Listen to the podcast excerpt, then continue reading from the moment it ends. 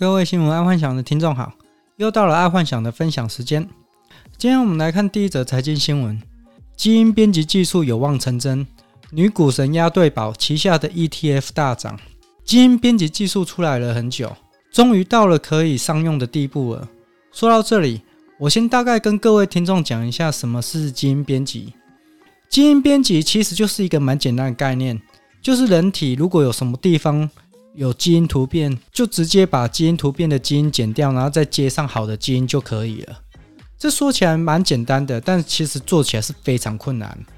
也就是说，剪掉基因简单，接上去困难，因为接上去的基因并不知道对人体是否会产生突变或者是不良影响，而且这一定是要日后才能求证。假设这个问题被解决之后，也就是说，未来要生出超人宝宝应该不是问题。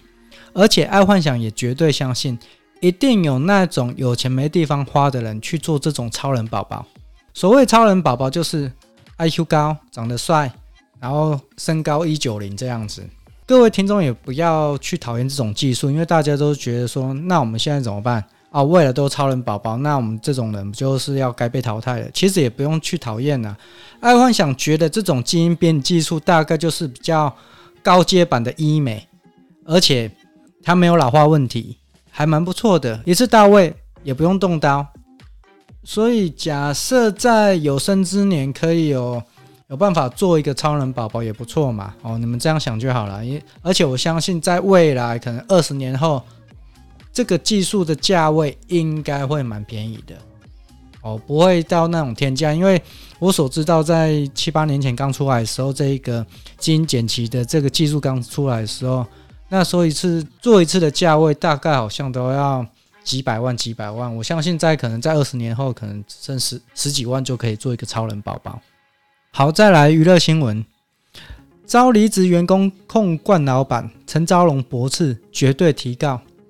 民视一哥陈昭荣最近被员工要不要去到媒体，然后就报道出来陈昭荣是冠老板之类的，这个报道还蛮奇怪的。以通常来说，若真的要举发惯老板，通常是会去通报劳工局就好。以现阶段啊，以现阶段的劳工局是很站在劳工那一方面，所以你只要有证据去举举报到劳工局，通常劳工局会站在劳工这一方面。然后好，再来回到这个新闻，这个员工毕竟都已经离开公司了嘛，所以他去举报劳工局就好啦。那他也不会有扣薪或者是人身攻击之类的，都不用担心，因为他已经离职了，就去举报劳工局，只要他有证据就好。怎么会去通报媒体嘞？这个在爱幻想来看，应该是要报鸟掐湾，或是同行是要处理陈昭荣之类的。基本上现阶段全台湾的状况就是说，你只要有证据去通报劳工局，劳工局绝对百分之百介入，而且是站在劳工那一方。所以会举发到媒体，通常应该是没有证据，只是可能纯粹要抹黑陈昭荣，大概就是这样。哦，这是爱幻想的判断啊。他干嘛要去举发给媒体干？知道干嘛？这个还蛮奇怪的，因为全台湾的劳工，我所知道，现在他们就是很会找资料，然后举报给劳工局。现阶段台湾的老板也真的越来越难做了啊。当然了，这个跟以前劳基法。够落实有关系。那现在劳基法的观念越来越好了，所以每个老板越来越遵守劳基法了。好，那我们再来看国际新闻，《自然》期刊 mRNA 疫苗免追打，保护力持久。《自然》期刊是全球蛮重量级的期刊，在这一期它里面说有注射 mRNA 的疫苗，保护力其实就很够了。但有另外一个报道，就是说，假设现在是 AZ 配上 BNT 的病毒综合效率，其实最好的。你们问爱幻想会不会去这样子做混打的状况？爱幻想其实还蛮想混打的，但目前阶段好像政府台湾政府是不容，而且我们台湾也没有 BNT 疫苗。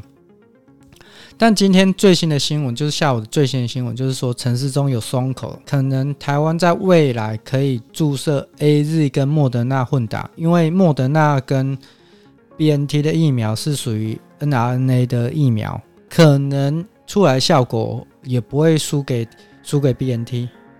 然后，因为我们现在接下来进口的疫苗就是 AZ 加莫德纳，说不定我们未来会有混打的机会。毕竟 AZ 对于变种病毒、Delta 病毒防御力不是那么好嘛。如果可以混打的话，爱幻想是会去混打的。再来是第二则跟第三则新闻，他们是一样的新闻，所以爱幻想就一并讲一讲。欧盟七月一号启用数位疫苗护照，手机可以直接通关。然后再下一则就是 Delta 变异株流行，欧盟疫苗通行证效力恐降低。爱幻想看到这两则新闻，觉得这两则新闻还蛮矛盾的，因为从七月一号开始，只要注射 AZ、娇生、BNT、莫德纳，就可以在欧盟用手机可以自由通行。但是目前 Delta 病毒开始在每个国家开始有第三波的疫情。那到底是注射完疫苗的可以自由通关，还是不可以自由通关？毕竟这目前台面上的疫苗都对 Delta 有防护力，只不过就是没那么高而已嘛。所以真的要可以自由通关，应该还是要等到病毒的口服药出来，这样才不会造成大量医疗负担。毕竟得病的就是要进加护病房，哦，这这就麻烦，因为目前并不是全世界的加护病房有那么多。假设你在国外得了 Delta 病毒，然后你又没有好的医疗设施或者是加护病房，那不那怎么办？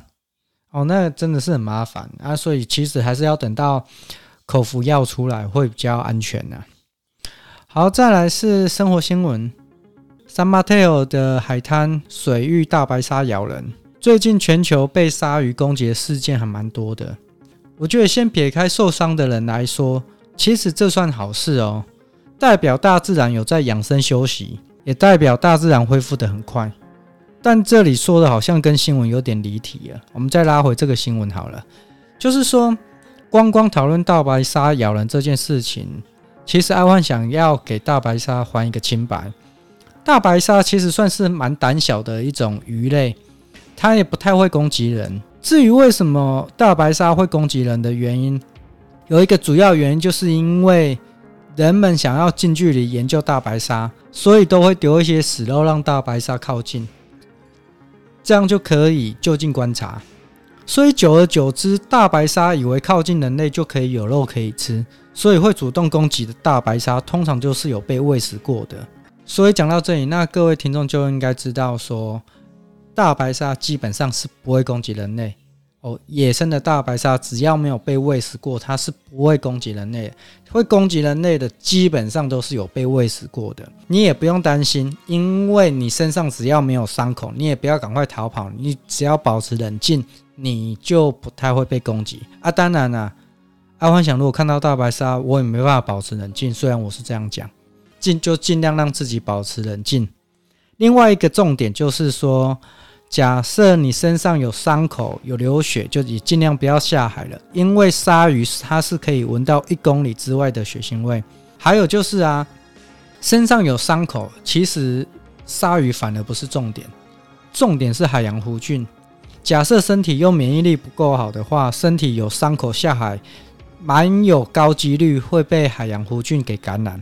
基本上你被海洋弧菌感染后，三天内必定要截肢。然后，如果假设你不截肢，应该就会全身坏死。海洋最恐怖的并不是鲨鱼哦，所以听众不要把鲨鱼当做一个很恐怖的一个动物哦。虽然它看起来很恐怖，但是它其实不是最恐怖的。而且经过这一年的疫情啊，让大海可以修身养息，大海的生物又活泼起来了。也就是因为这样，未来大家才有口福啊哦，因为大家都说嘛，因为已经捕不到鱼了。在疫情之前，就是年年都在涨。那现在经过一年多了，整个海洋生物又开始活泼起来，我觉得这个真的是一个好事情。好，那今天就跟各位听众分享到这，记得帮爱幻想按赞加分享哦。晚安，拜拜。